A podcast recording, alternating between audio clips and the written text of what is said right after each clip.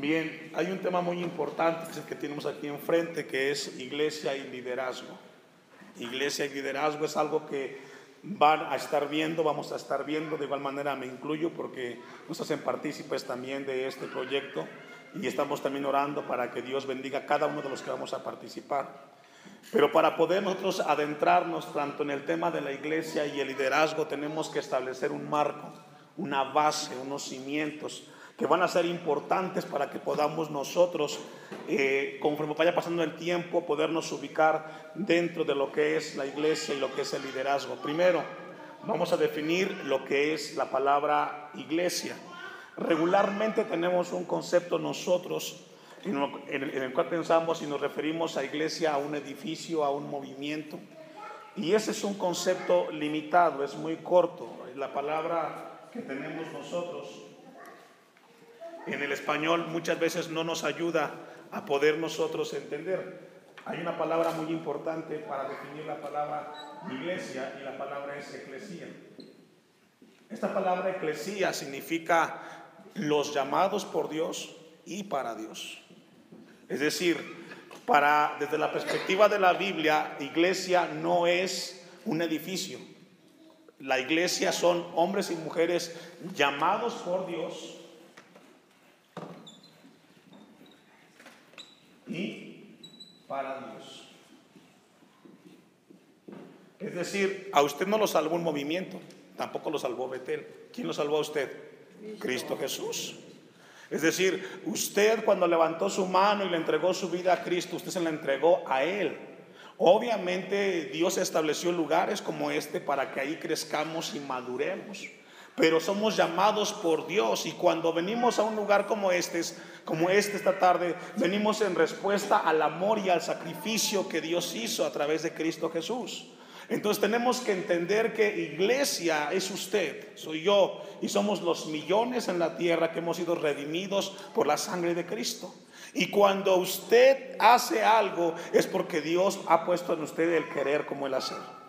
Entonces, la palabra iglesia es eclesía, llamados para Dios, llamados eh, por, le ponemos por, por y para Dios es iglesia. Somos los llamados por Dios. Es decir, cuando nosotros asistimos, venimos a un lugar como este, no solamente eh, a congregarnos, venimos en respuesta a lo que Dios ha hecho en nuestros corazones. Amén. Esto es muy importante. Algo muy después de eso, entonces ubicamos que somos nosotros los llamados por Dios y para Dios y tenemos que entonces ubicar nuestra vida en el Señor. Eh, Dios quiere que entendamos eh, algo muy importante en su palabra. Mire lo que dice el apóstol Pablo en 1 los Corintios capítulo 1. Vaya y búsquelo conmigo. Primera los Corintios capítulo 1. Entonces, iglesia son individuos, hombres y mujeres redimidos por la sangre de Cristo Jesús. Usted me alcanza. Pablo, llamado a ser apóstol de Jesucristo por la voluntad de Dios, y el hermano Sóstenes, a la iglesia de Dios que está en Corinto, a los santificados en Cristo Jesús, llamados a ser qué? Santos. Es decir, todo individuo llamado por Dios tiene un propósito y se llama vivir una vida en santidad. La palabra santo que encontramos ahí es una palabra que, que es igual a apartado, separado. Es decir, la iglesia del Señor, que es usted y que soy yo, somos llamados por Dios para vivir una vida apartada, separada. Estamos en el mundo, pero no somos del mundo. Estamos dentro de este mundo, pero Dios nos llama a vivir una vida para Él, porque si no, entonces, ¿cómo seremos la sal de la tierra y la luz del mundo? Entonces, desde la perspectiva de Dios, todos nosotros somos llamados a vivir una vida de santidad. Dice el versículo 2, llamados a ser santos con todos los que en cualquier lugar invocan el nombre de nuestro Señor Jesucristo, Señor de ellos y nuestro. Y esto nos incluye a usted y a mí, porque Dios nos llamó aquí en Santa Clara, pero nos llamó para vivir una vida apartada, separada para Dios. Otro de los vocablos importantes dentro de la palabra santidad es alguien que está sujeto. La palabra santo también significa sujeto. Es decir, los santos son sujetos a quién? A la autoridad de Dios, a la autoridad de la palabra de Dios. Cada uno somos llamados a sujetarnos, es decir, si Dios nos habla, yo me sujeto a lo que dice la palabra de Dios, porque es autoridad para mí. No podemos nosotros entrar en un tema de la vida cristiana si antes no entendemos la posición que Dios ha establecido para nosotros. Somos apartados, aparados y sujetos a la palabra de Dios. A la palabra de Dios.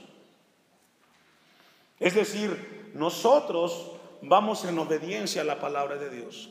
Entonces es muy importante establecer la base que Dios ha puesto en su palabra. Dice el versículo, juntamente con aquellos que en cualquier otro lugar han sido llamados por Dios. Entonces es muy importante ubicarnos, hermanos, en el Señor, que Dios nos ha llamado. Es decir, el compromiso que usted tiene al venir a este lugar es con Dios. Casi regularmente cuando las cosas no funcionan bien en una iglesia, en un edificio, le echamos la culpa a Dios. No, no, no, no. Dios no tiene la culpa. A veces somos nosotros los seres humanos los que fallamos. Pero Dios, Él es bueno, Él es justo. Entonces, no podemos nosotros echarle la culpa a Dios de lo que a veces, muchas veces nosotros hacemos. Amén. Somos llamados, separados y apartados para Dios. Y somos sujetos a su palabra. No nos sublevamos. Y aquí entra un tema muy importante que se llama la obediencia. Pero para nosotros poder entonces entrar en el tema de iglesia y liderazgo, tenemos que abordar un tema muy importante y entenderlo. Y es el tema del cristiano o cristianismo.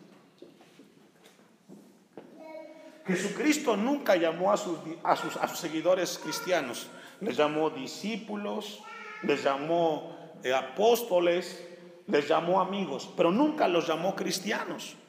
Cristianos es un título que se le da a los seguidores de Jesús hasta cuando eh, eh, entramos al tema de la iglesia en Antioquía. Por seguir a Jesús. ¿Por qué, hermanos? Porque no podemos ser una buena iglesia ni tampoco ser buenos líderes si antes no somos buenos cristianos. ¿Entendió eso? No podemos ser buenos seguidores de Jesús si antes nosotros no somos buenos cristianos. El tema del cristianismo es un tema bastante importante. A veces nosotros intentamos en el Señor, ser buenos padres, buenos hijos, una buena iglesia, pero si no somos buenos cristianos, no podemos entonces agradar a Dios. ¿Por qué? Porque el cristiano se identifica con Jesús dentro y fuera de la iglesia. No es un título, es un carácter. ¿Escuchó eso? El cristianismo no es un título que dice yo soy cristiano y que lo traes colgado aquí en el cuello. No, no, no. El cristiano es un carácter que Dios va puliendo a la imagen de Jesucristo. Y donde quiera que tú te comportes, tú eres cristiano por la manera como vives y como te conduces. Por eso Jesús dijo que ustedes serían la sal de la tierra y la luz del mundo. No podemos ser la sal y la luz del mundo si vivimos como el mundo. No podemos ser esa sal que glorifica a Dios en la tierra si nuestro comportamiento es como los del mundo. El apóstol Pablo escribe a los Efesios, airaos, pero ¿qué? Se vale enojar, se vale molestarse por alguna circunstancia, pero dejar de ser hijo de Dios, no. A veces cuando los padres se enojan con los hijos o son exasperados, Dicen cosas como, no sé por qué soy tu padre, por qué me casé contigo, etc. Y son cosas que no se deben hacer. ¿Por qué? Porque tú no puedes esconder a tu hijo que ya tienes. Y tú no puedes correr a la esposa que ya tienes porque tú la escogiste. Si logra entender eso, podemos molestarnos y enojarnos, pero dejar de, ser, dejar de ser hijos de Dios, eso no puede ser. Hay gente que dice, me, pasó esto, ya no voy a ir al templo. Eso no puede suceder, porque el que te llamó fue Dios. Y tú te debes a Él, no a un movimiento. Que pueden haber diferencias, siempre van a haberlas, pero no podemos avanzar si antes no entendemos lo que es el cristianismo. Y mire lo que dice, lo que hemos leído como base, el texto de 1 Timoteo, capítulo 4, versículo 11 con ese contexto de lo que es iglesia y lo que significa la palabra santo, Y lo que entendemos como cristianismo, si podemos definir la palabra cristiano, es un seguidor que vive lo que Cristo enseña. Si alguien lo quiere anotar, cristiano es la persona que vive lo que Jesús enseña. Porque la palabra cristiano significa pequeños cristos en el griego, esa es su, definición. Pero para entender un poquito más práctico es, cristiano es aquel que vive las enseñanzas de su Maestro Jesús. Entonces, en ese contexto, con esa idea, Pablo le escribe unas palabras a Timoteo, su discípulo. Mire, algo muy importante que encontramos en la Biblia, cuando Dios se refirió a Moisés, antes de llamarlo líder, lo llamó siervo. Cuando Dios llamó a Abraham, lo llamó siervo. Cuando Dios llamó a Josué, lo llamó mi siervo. Cuando Dios llamó a David, lo llamó mi siervo. Cuando Dios los llama a nosotros, nos llama sus siervos. ¿Qué somos? Siervos. Y un siervo siempre hace lo que su Señor le pide. Y cuando logramos cumplir lo que Cristo nos pide, Jesús dice entonces son siervos inútiles, porque solamente han hecho lo que les toca hacer. Cuando usted dice, soy un buen padre, apenas has llegado a hacer lo que Jesús te pide que seas como padre. No, no has hecho nada más. Entonces, siempre entendamos esto. Para Dios somos siervos. Él es nuestro Señor y a Él nos debemos. Entonces, Pablo le dice a Timoteo, esto manda y enseña. Dos cosas.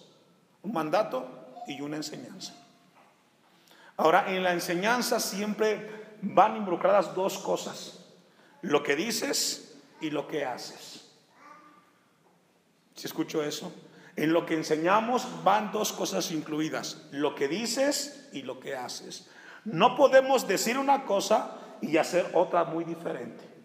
Tiene que acompañar lo que dices con lo que vives. Eso se llama integridad. ¿Por qué? Porque para Dios el ejemplo es muy importante. El ejemplo, hoy hace faltan buenos ejemplos. Para poder ser buenos líderes, primero hay que ser buenos ejemplos para la gloria de Dios. Y la palabra le dice, ninguno tenga en poca tu juventud, es decir, nadie menosprecie la edad que tú tienes. Tienes una cierta edad, quizás en cuanto a la, a la, cronología puedes tener 20, 30 años, o quizás espiritualmente eres muy joven o eres niño espiritual. Y le dice a Timoteo, si no sé ejemplo de los creyentes en palabras, para poder entrar en el tema de iglesia y liderazgo, tenemos que entender que cada cosa que haces o dejas de hacer da un buen ejemplo o mal ejemplo. ¿Escuchó eso? Cada vez que nos ponemos en una posición como esta, si no entendemos, si no somos conscientes que lo que hacemos o dejamos de hacer es un ejemplo para la iglesia, bueno o malo. ¿Por qué? Porque hay niños que te están viendo y te observan cómo haces las cosas. Cuando tú vienes al templo y te subes al altar sin antes orar, el niño que está sentado te está observando cómo tú llegas al templo. ¿Se acuerda lo que dice el Salmo 95? Si hoy escuchares la voz del Señor, no endurezcáis, que dice, vuestros corazones. Y el día es hoy. No podemos llegar y ocupar un lugar si antes ponernos a cuentas con Dios. Yo no logro entender a un cristiano que llega a, un templo y llega y se sienta en la banca y espera que todo comience. No. Tú llegas a un templo y te arrodillas delante de tu Creador, porque Él está aquí. Y lo que tú haces, el que está sentado te está observando. Hay que tener cuidado, hermanos. Hay que ser muy cuidadosos. Se vale estar este, inquieto, molesto, pero somos llamados a entrar por sus puertas con acción de gracias. Pablo le dice a Timoteo que nadie menosprecie la edad que tienes, sino debes de ser ejemplo. Hacen falta buenos ejemplos en las iglesias, tanto en las mujeres como en los jóvenes, en, las, en los adultos. Todos somos llamados a dar ejemplo. Y luego Pablo comienza a mencionar las áreas donde tiene que haber el ejemplo. Dice el versículo 12, eh, en conducta. ¿Qué es conducta? Son acciones. Es lo que hago, es como yo me comporto, como yo me conduzco. Somos llamados nosotros a dar ejemplo. Como tú a tus hijos te diriges, la manera como tú expresas las cosas. Mire, yo siempre he dicho una frase muy importante que quiero compartir con ustedes y es la siguiente.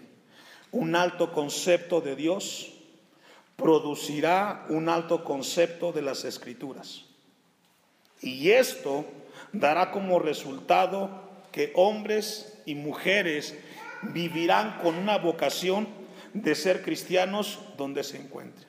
¿Sabe cuál es uno de los puntos? Voy a volver a repetir para los que están anotando. Un alto concepto de Dios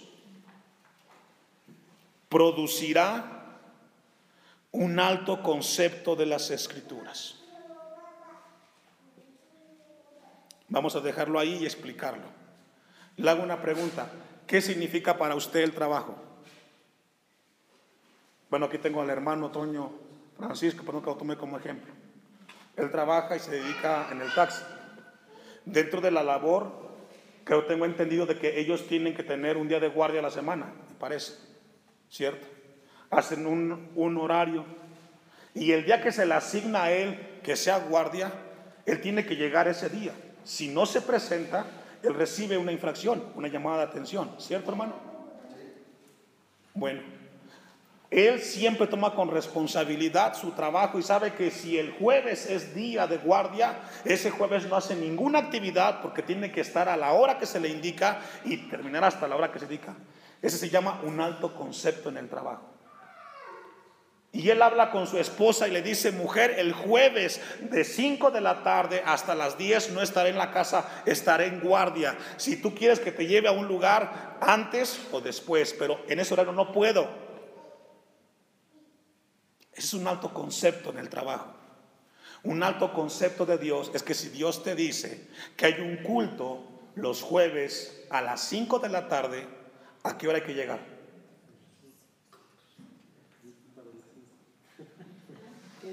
Es un alto concepto de Dios. ¿Por qué? Porque es para Dios. El asunto es por qué para el trabajo sí somos puntuales y para Dios no. ¿Sabe por qué? Porque no hay un alto concepto de Dios. Si tú entendieras que tú le estás sirviendo a un Dios vivo y poderoso, tú harías con tu vida una agenda y una disciplina que el día del culto, tú no llegas a las 5, a las 5 estás en el lugar. No hay un alto concepto de Dios. Pasa como lo siguiente. Vivimos en un mundo posmoderno que nos ha permeado a nosotros y nos hemos dejado influenciar de ellos. Y todo lo ponemos subjetivo o relativo, cada quien da su punto de vista. Nos hemos nosotros denigrado y como que nos hemos dejado influenciar. Le hemos dado el lugar a Dios, el más pequeño y el más bajo.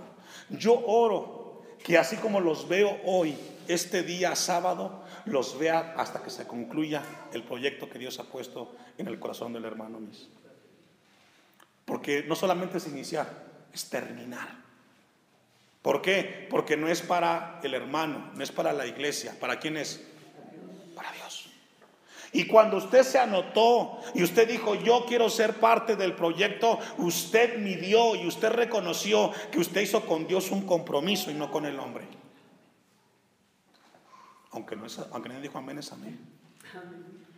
Ese es un alto concepto. Usted en su trabajo, los que trabajan como maestros, hermano Pablo, un ejemplo también, perdón que tuve como ejemplo. Usted tiene que entrar a las 8 de la mañana.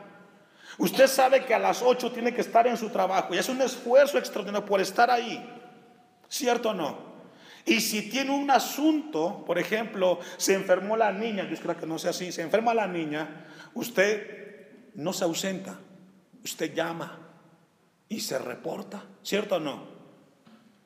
Y si usted sabe que va a faltar, antes de que falte, usted va a preparar su material para que otro maestro le ayude, porque usted no puede dejar el grupo sin trabajo, ¿cierto? Bueno, ¿por qué en las cosas de Dios? Levanto el teléfono, mando un mensaje, hermano Miss, hoy no puedo asistir. Ahí sí hay preocupación, hermano, porque allí hay dinero y aquí pues nosotros decimos cosas voy a ganar, pero Dios en su palabra dice que si vamos a permanecer bien, vamos a tener recompensa. Pero aquí, aquí, aquí hay algo, perdón hermanos este, Fernando, aquí hay algo más que dinero.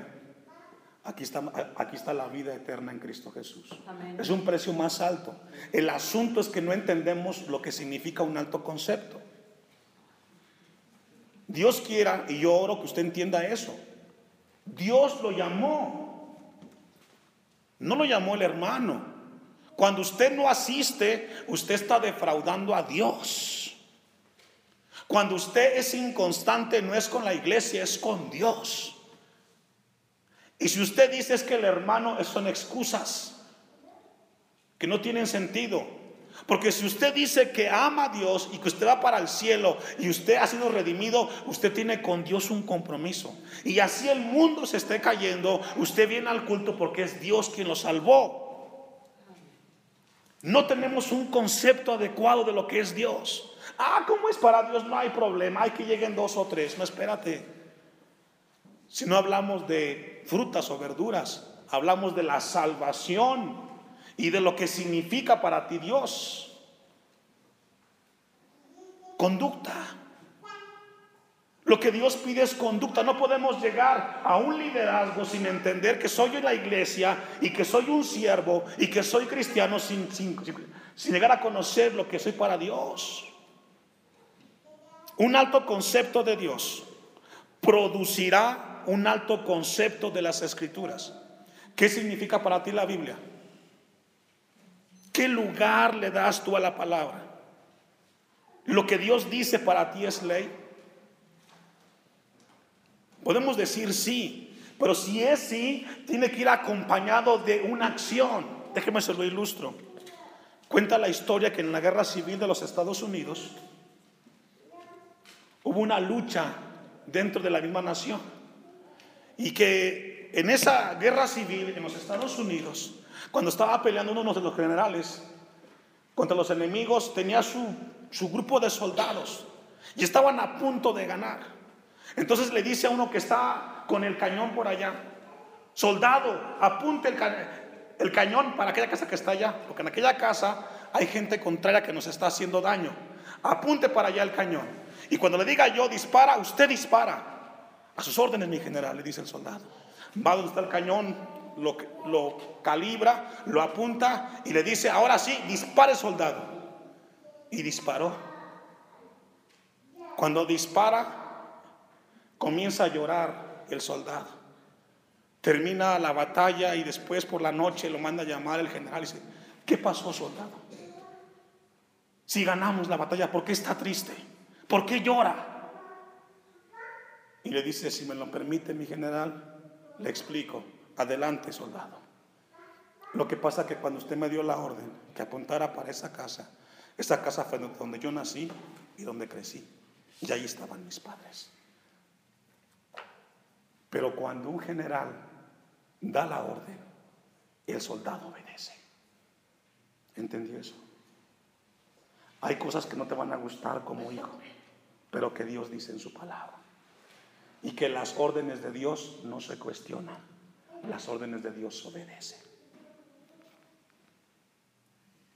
Cuando nosotros tenemos un alto concepto de la palabra, hay cosas que Dios nos va a decir que no nos gusten. Pero a veces nosotros decimos, ¿por qué Dios? Creo que no es tan malo el asunto. Decir una mentira no es tan malo y cuestionamos la Biblia. Cuestionamos la palabra. ¿Quién somos nosotros para cuestionar las cosas de Dios? ¿Sabes por qué cuestionas eso? Porque para ti la palabra de Dios no significa mucho. Significa menos de la mitad. Pero cuando tú entiendas que el que da la orden es el general de generales, las órdenes de Dios no se discuten, hermano. Conducta. Conducta. Si tú como cristiano, si tú como líder no obedeces la palabra de Dios, ¿qué esperas de los demás? ¿Qué esperamos de la gente, de los que vienen al templo? Si somos nosotros los que vamos a desobedecer siempre las cosas de Dios. Concluyo la frase. Un alto concepto de Dios producirá un alto concepto de las escrituras. Y estas dos cosas darán como resultado que hombres y mujeres vivirán con una vocación de ser cristianos donde se encuentren. En tu escuela, en la universidad, en tu casa, no importa donde tú estés, tú eres cristiano porque Dios te salvó y Él te ve. Entendamos esto, iglesia.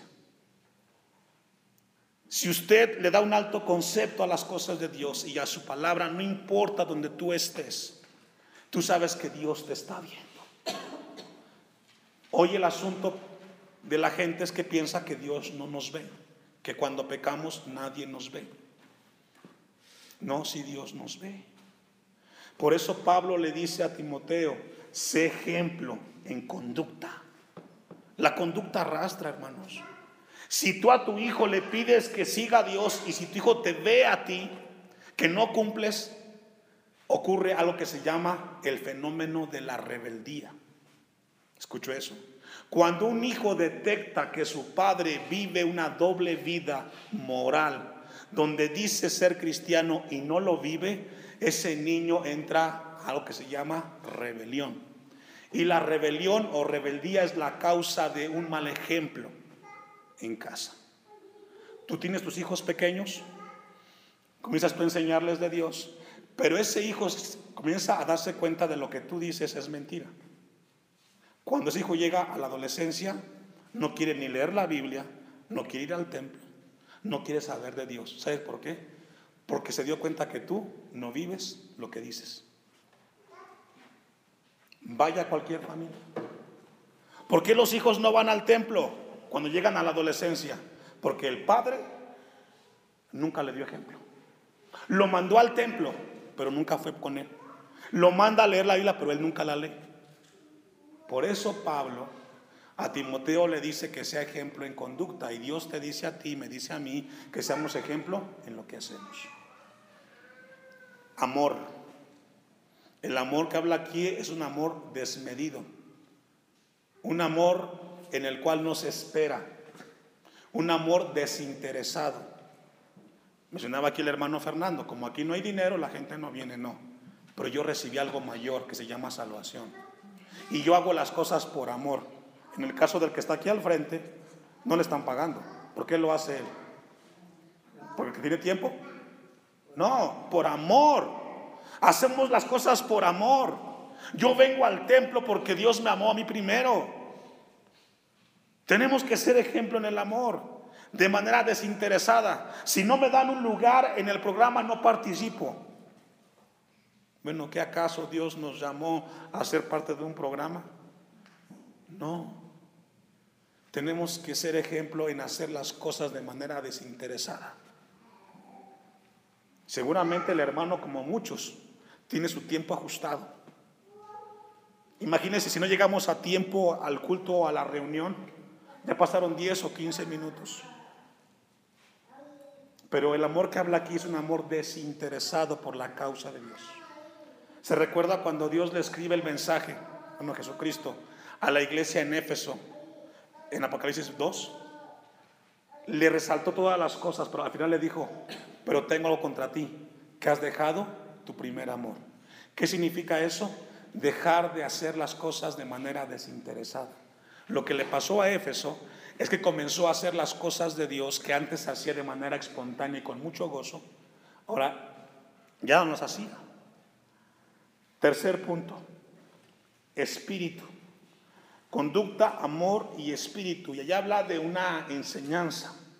Y luego habla de fe y habla de pureza. La palabra fe es confianza en las promesas de Dios. Yo le decía a ustedes, si nosotros no ponemos la iglesia y el liderazgo bajo el cristianismo, no pasa nada. Si como siervos nosotros no somos los que caminamos por fe, no esperemos que los demás lo hagan. Van a abordar muchos temas durante este tiempo que estará aquí el hermano. Y por ahí nos va a invitar a algunos, espero en Dios, mis. Pero si usted no entiende lo que es cristianismo en su vida, no podrá concluir ni entrar dentro del tema de la iglesia y liderazgo.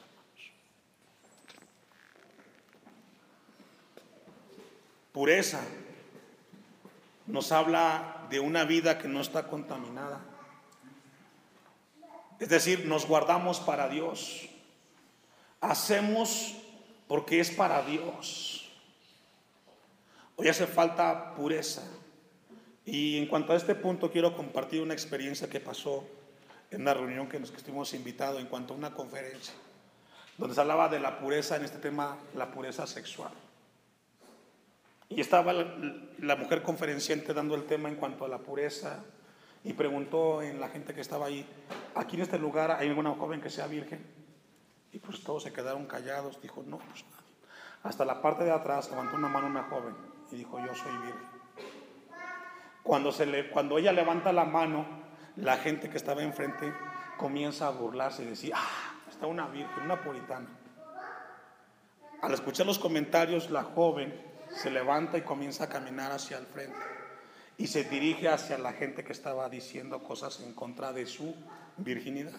Y le dijo lo siguiente, lo que ustedes son, le dijo la joven a ellas, lo que ustedes son, yo lo puedo ser en cualquier momento, pero lo que yo soy, ustedes nunca en su vida lo podrán hacer. Cuando tú pierdes esa parte de pureza, tú pierdes una comunión muy estrecha con Dios. Muy estrecha con Dios. Mire, se le explico un poco más. Juan capítulo 10.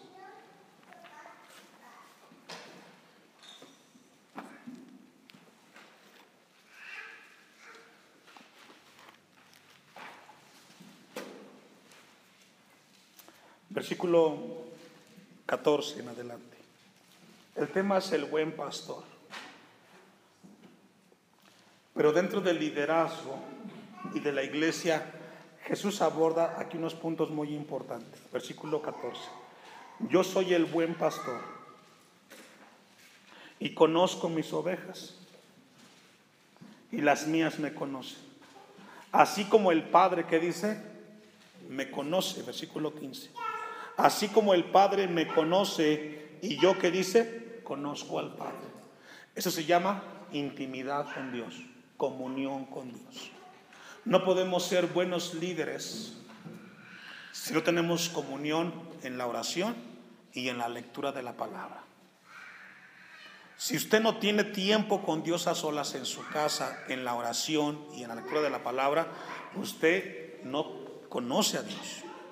Jesús dice algo muy importante. Así como el Padre me conoce y yo conozco al Padre. Si no hay intimidad dentro del cristiano en las cosas de Dios, no podemos ser buenos líderes, mucho menos menos buenos cristianos. Es importante la comunión dentro de la vida cristiana. Porque luego Jesús dice, y pongo mi vida por las ovejas. Se llama sacrificio eso. Si no hay comunión con Dios, si no hay intimidad con Dios, mucho menos habrá sacrificio para hacer las cosas. Sabe que dentro del servicio a Dios hay momentos en los cuales nos cansamos, porque es muy exhausto el trabajo, la carga es muchísima, pero como es para Dios, uno dice, Señor, dame la fuerza para hacerlo. Si no hay intimidad con Dios, el día que tú estés cansado o no tengas tiempo, ¿sabes qué? Con facilidad dices, no voy a la reunión. Pero si tú te das cuenta que si hay comunión con Dios y intimidad, habrá un sacrificio, habrá el momento extra para leer, para orar. Es muy importante, hermanos. Yo le decía a Dios, ¿qué le comparto a la iglesia? Vete. Yo la aprecio mucho, yo la amo. Y lloro mucho por ustedes como congregación y como individuos. Y mi oración es que crezcan. No solamente que inicien este desafío, que lo concluyan. Porque es Dios el que los llamó y es para Dios que tienen que hacerse las cosas. Tengan muy consciente eso. Y denle el concepto más alto a Dios y a la palabra de Dios. Para que cuando vayan abordando los temas dentro de la iglesia y liderazgo, ustedes vayan entrando en ese crecimiento y esa madurez en el Señor. Ahora, la pregunta es, ¿cómo lo vamos a hacer, hermano? ¿Cómo podremos nosotros a lo largo de este tiempo ser esa iglesia y ser líderes para la gloria de Dios? Tenemos que entrar nosotros en el compromiso y responsabilidad con Dios. Esto, hermanos, no tiene una paga materialmente, pero sí espiritualmente. Quiero concluir esta introducción en la primera epístola de Pablo a los Corintios, capítulo 15.